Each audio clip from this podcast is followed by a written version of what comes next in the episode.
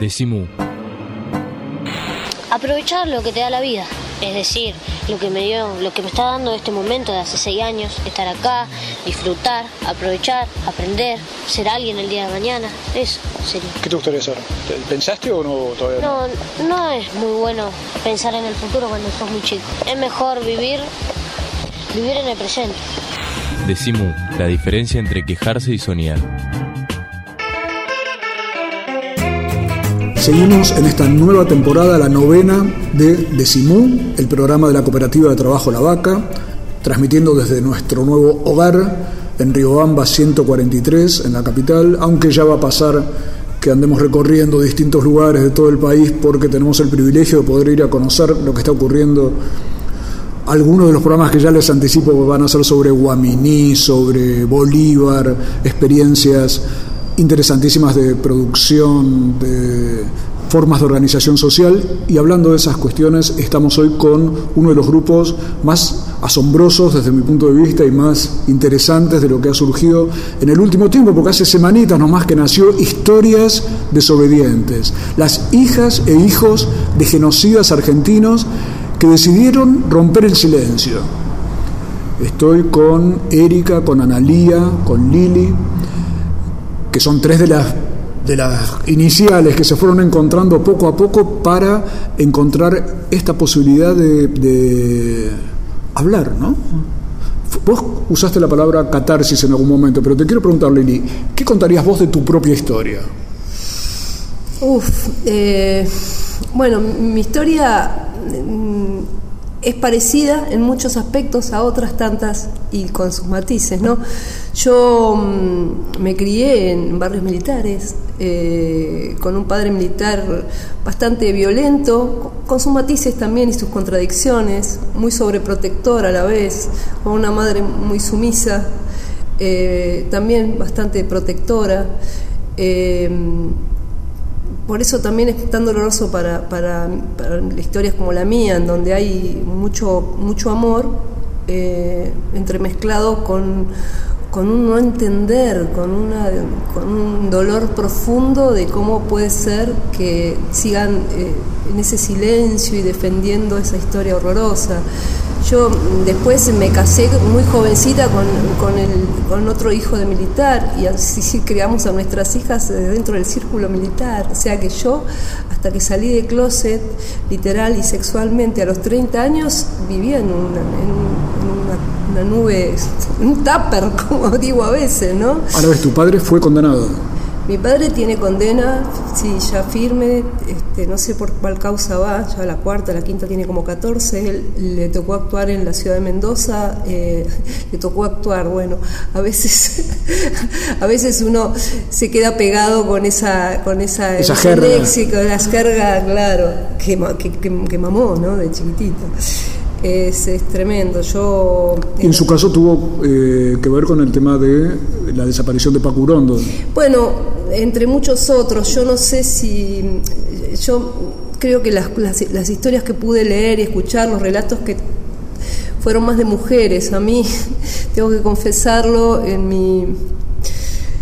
En mi, en mi feminismo medular, eh, me toca de, de una manera tremenda, ¿no? Toda la historia de, la, de, las, de las mujeres que hacen el relato, ninguna, ninguna deja de, contar sistemáticamente, las violaban, las violaban todos, todos los días, eh, más allá de, de, charreteras, como se le llaman a los, a los galones que tienen el, eh, además de las torturas espantosas, las apropiaciones de bebés, digamos, esos relatos a mí me, volaron la cabeza cuando yo cuando lo llevan a juicio, que hasta ese entonces yo estaba eh, políticamente en otra vereda realmente, pero bueno, no, no tenía los elementos, no, no había podido leer, había querido creerme lo que me decían, que en Mendoza no había sido tan, tan tremendo como acá, bueno, una serie de cosas que necesitamos creernos.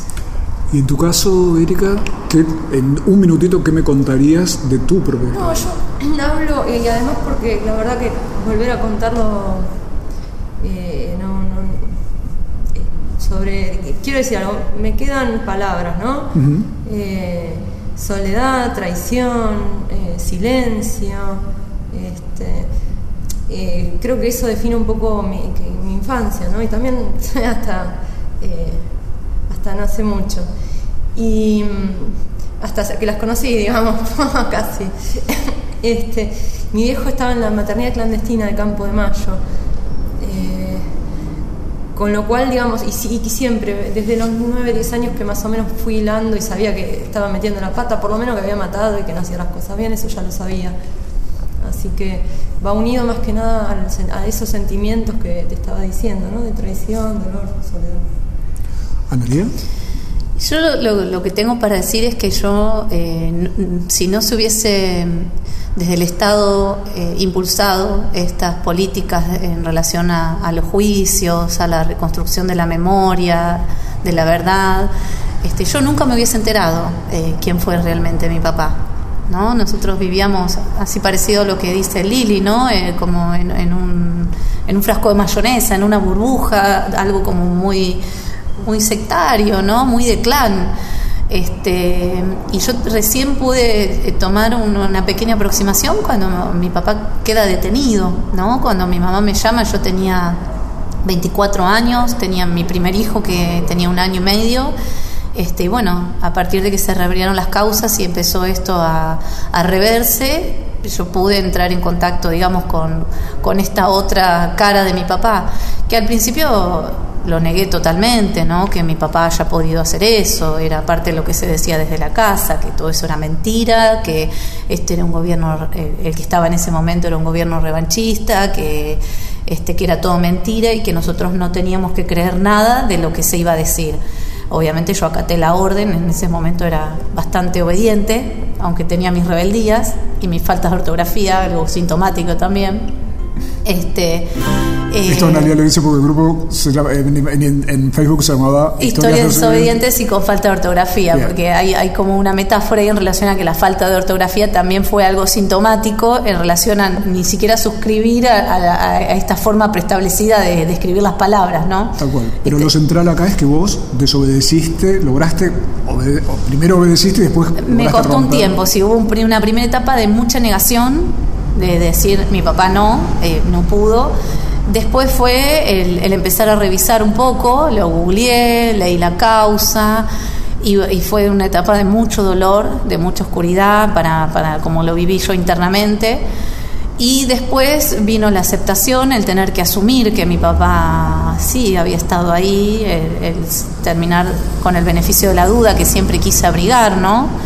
Este, hasta que bueno fue contundente, el juicio entró en etapa de, fue elevado a juicio oral, leí testigos, eh, testimonios y, bueno, y ahora estamos en la etapa de la acción.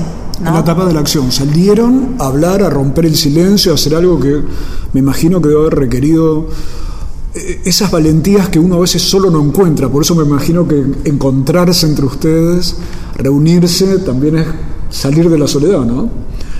Pero además, les quiero preguntar esto, ¿cómo, de acuerdo, porque ya el grupo tiene unas 20 personas, por lo menos, más todos los que se van comunicando poco a poco, como una catarata de gente que empieza a reunirse? Activamente ya somos más de 30. 30. Que se conectaron son más de 50, pero bueno, cada uno lo que, lo que va pasando es que todos tenemos, eh, estamos en distintos estadios de nuestro proceso, ¿no? Que sé yo, yo hace más de 10 años que vengo con esta aceptación, hay otros hijos que recién ahora, a partir de que surge el colectivo, se están animando a hablar e incluso nos escriben, escribo a esta hora porque dentro de un rato no sé si voy a tener coraje, pero mi papá tal cosa, tal otra.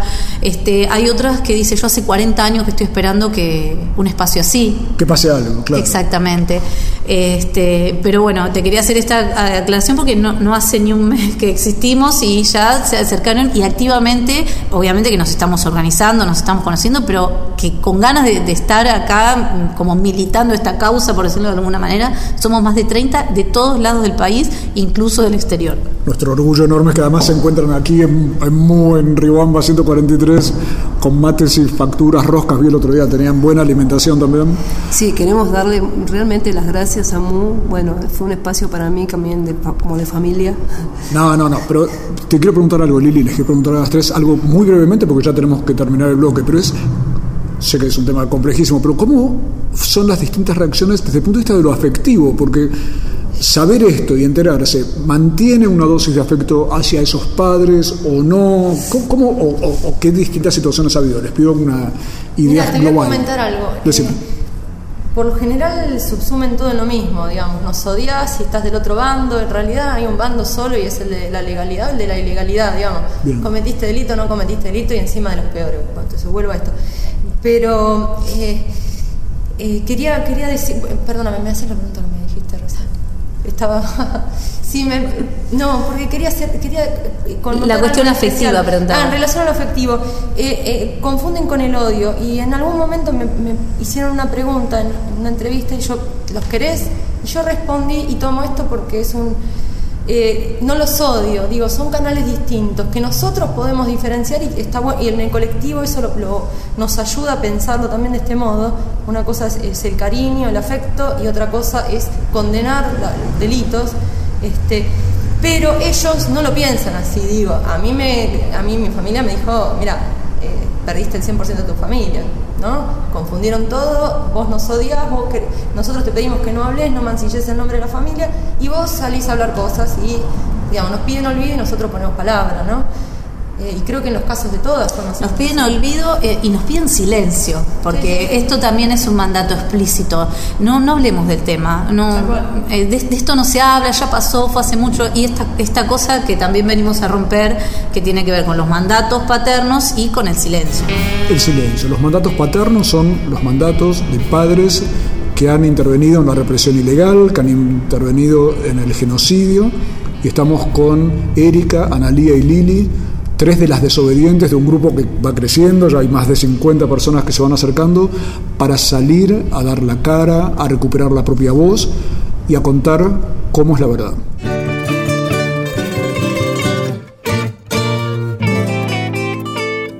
Decimu. www.lavaca.org. Decimu.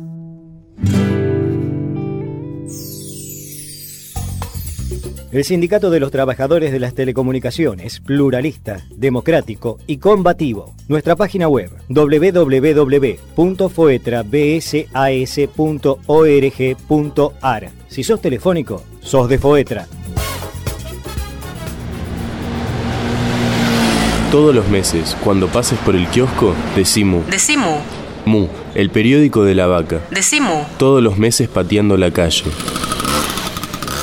Estamos presentes cuando hay que defender tu trabajo, en el cuidado de tu salud y la de los tuyos, en el momento de preservar y ampliar tus derechos, porque estamos presentes donde vos estás. Satsai Presente.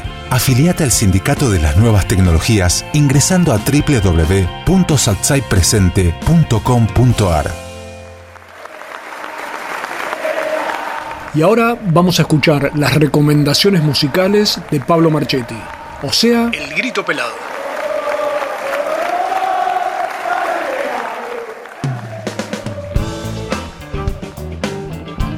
¿Qué tal? Estamos en El Grito Pelado, el segmento musical de Decimu.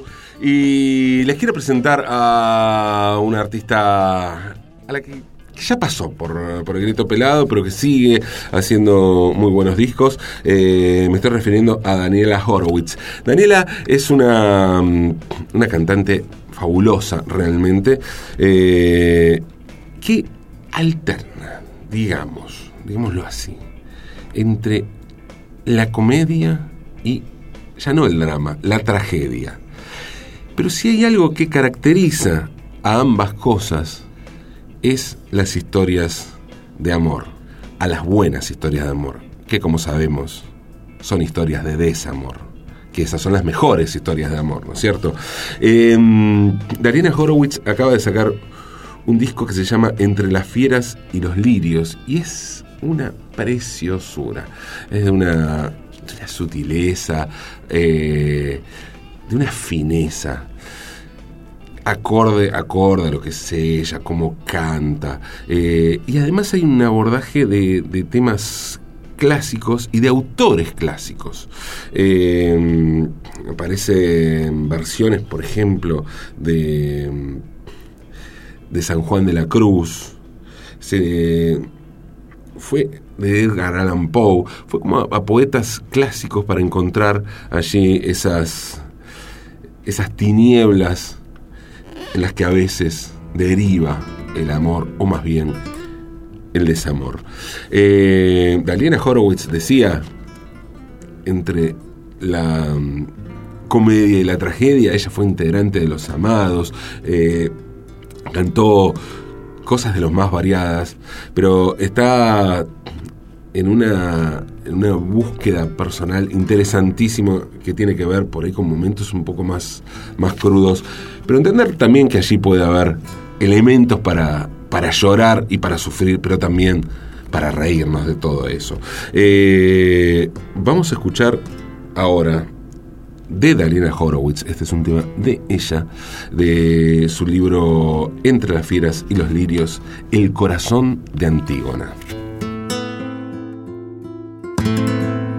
Ciudad sin compasión. Ignora los crepúsculos, avanza en la noche, fusilada por los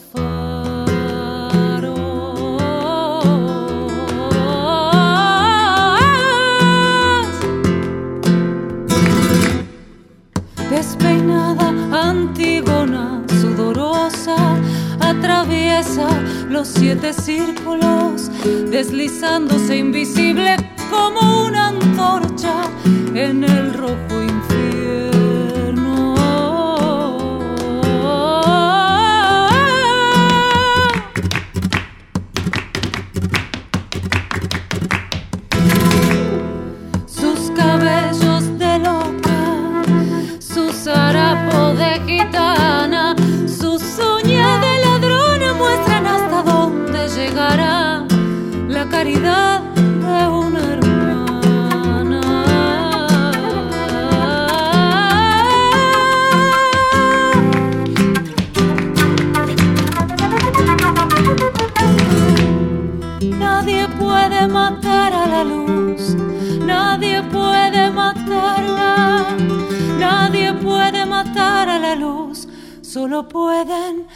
for cool.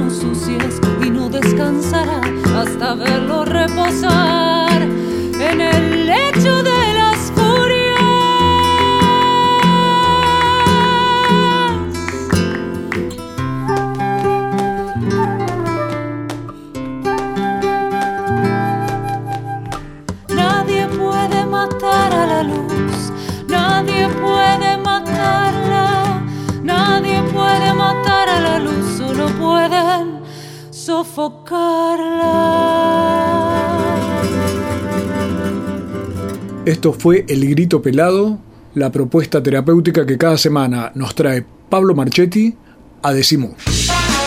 Decimu. No soy la persona de tu vida, soy la persona de mi vida. Decimu. Decimu.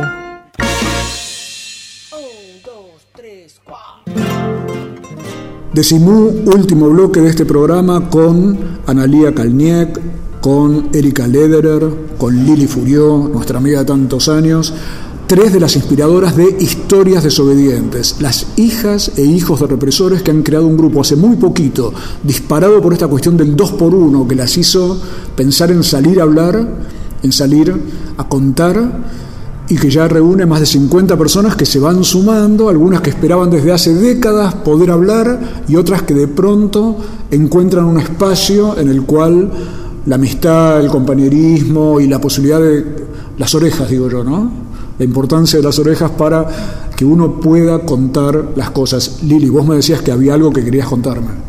Bueno, en relación a lo último que comentaban Alía, de la familia, ¿no? Eh, eh, es, muy diverso el universo que se da en cada una de estas hijas e hijos.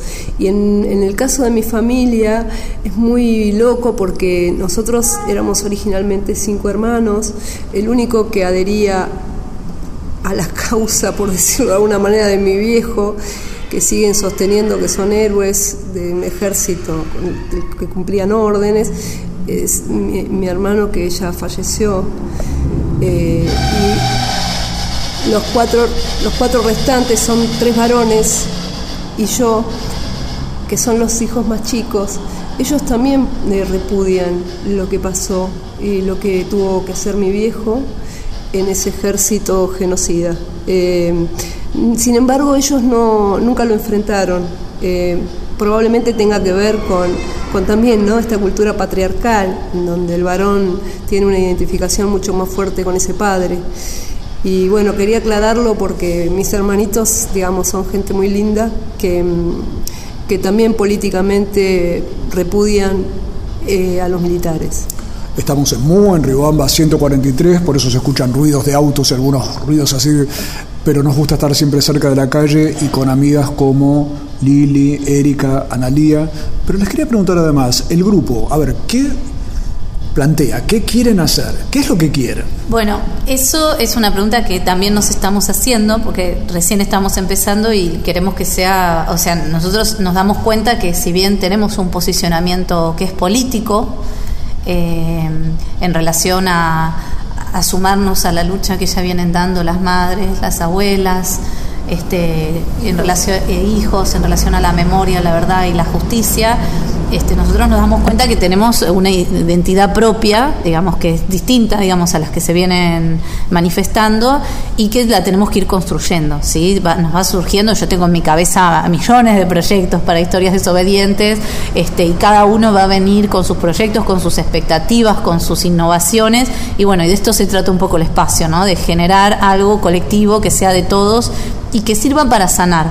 A nosotros otra cosa que nos está pasando muy interesante es que se están acercando eh, sobrevivientes de centros clandestinos y familiares de, detenidos desaparecidos eh, en una actitud muy noble también de, de venir a saludarnos y, y, de venir a emocionarse con esta iniciativa que estamos teniendo y a darnos la bienvenida nosotros esto también nos, nos devuelve como una idea de que, de que estamos haciendo algo bien, ¿no? Porque aparece un efecto sanador, un efecto este, de, amor que se da eh, en relación a, a, estos vínculos nuevos que se van generando y esta como rearmado o reconstrucción de la memoria colectiva desde este lugar, también que es inédito. Rearmado de la memoria... Sí. algo político, ¿no? Eh, veníamos de, un periodo largo donde los juicios estaban más o menos caminando con sus dificultades, pero estaban habiendo eh, eh, genocidas que cumplían condena en los lugares que tenían que estar, ¿no? Aunque sea VIP, pero estaban. Entonces, hablo, mi viejo, por ejemplo, en el 2012 se, pegó un tiro, pero si no, es, digamos, como escapatoria a la cárcel, porque si no estaría detenido y preso en Marcos Paz. Eso fue en el año 2012. Si, este, si ese juicio, que fue cuando apareció el, nieto 106 Pablo Gaona Miranda, y mi viejo había firmado un certificado falso, si ese juicio hubiese sido hoy en día, estaría, digo por Unicenter, porque estos tipos tienen guita siempre, tú estaría por Unicenter paseando.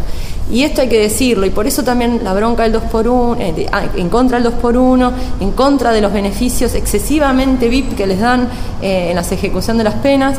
Eh, y, viene a cuento de, la palabra. nuestras historias lo que intentan, cuando uno cuenta, pone palabra, pone y, genera presencia. La palabra genera presencia. Entonces, donde, hay, donde se nos pide eh, ausencia, donde se discuten los 30.000, donde eh, se felicita en diarios como La Nación ayer, eh, en, donde publicaron una carta de un genocida que intentó matarse, pero la verdad que yo no sé si fue tonto, tenía Parkinson o realmente hizo lo que quería hacer, que era pegarse en el vaso, no matarse, y que La Nación publicase una carta, que yo creo que es apócrifa, eh, donde dice y nombra los héroes de los soldados de la patria, digamos, donde se vuelven a utilizar términos que nosotros con la palabra y, rescatándola eh, del olvido, podemos, creo, generar no solo una semántica eh, que, pueda sostener eh, memoria, verdad y justicia, digo, que con las palabras y con, con, el, con,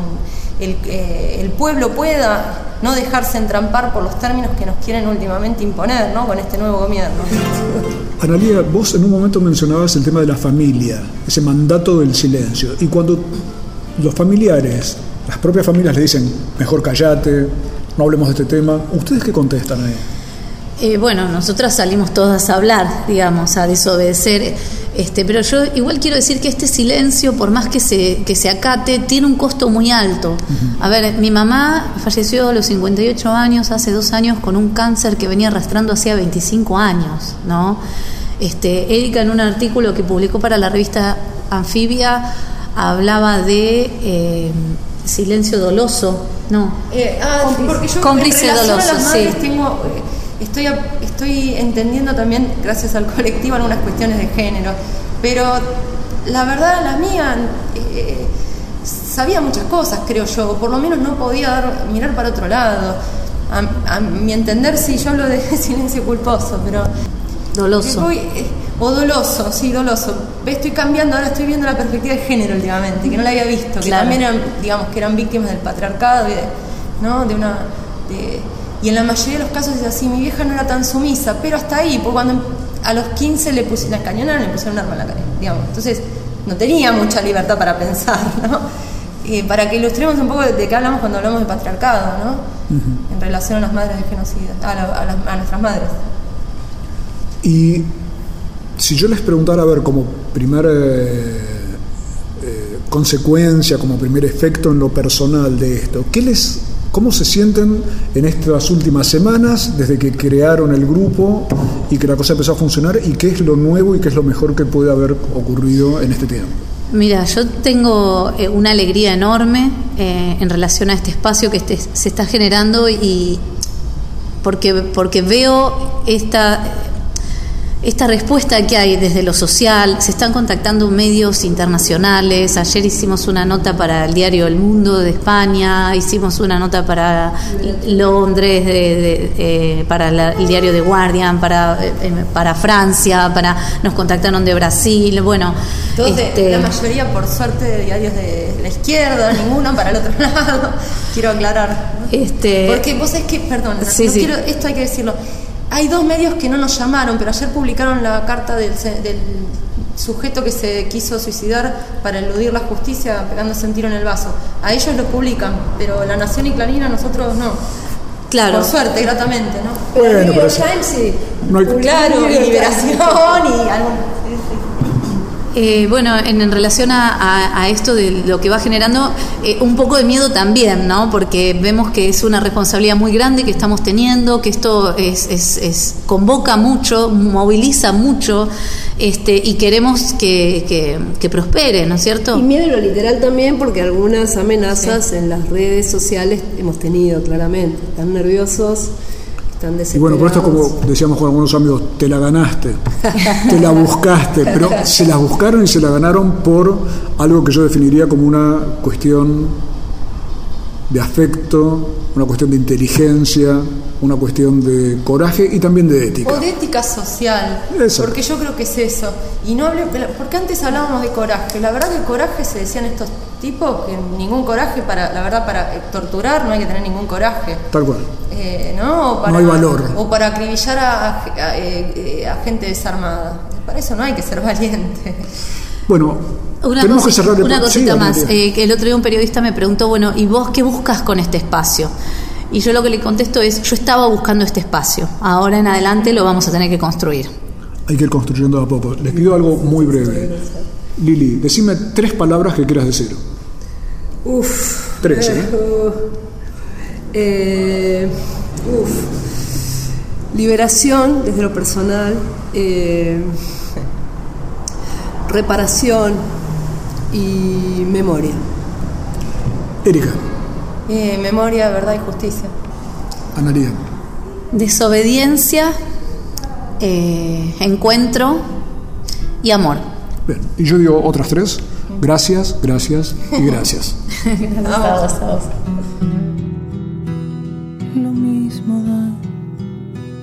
Cualquier andén para tomar un rumbo nuevo. Lo mismo da mañana ayer cuando se pierde noción del tiempo.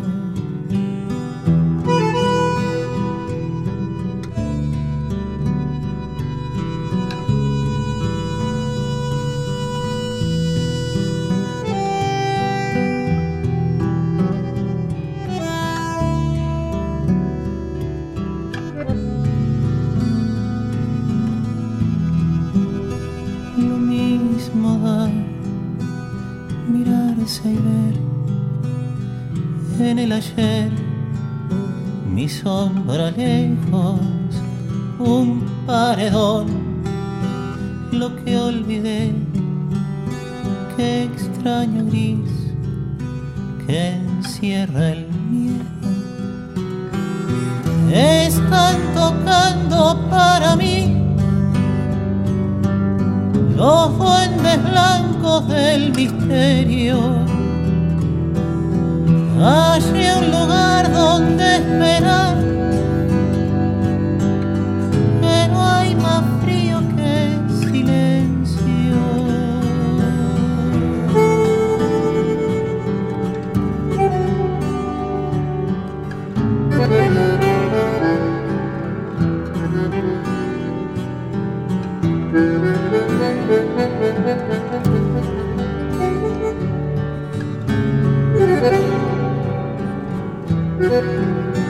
Lo mismo da mirarse y ver en el ayer. Mi sombra lejos, un paredón, lo que olvidé, qué extraño gris que encierra el miedo. Están tocando para mí los duendes blancos del misterio. Allí un lugar donde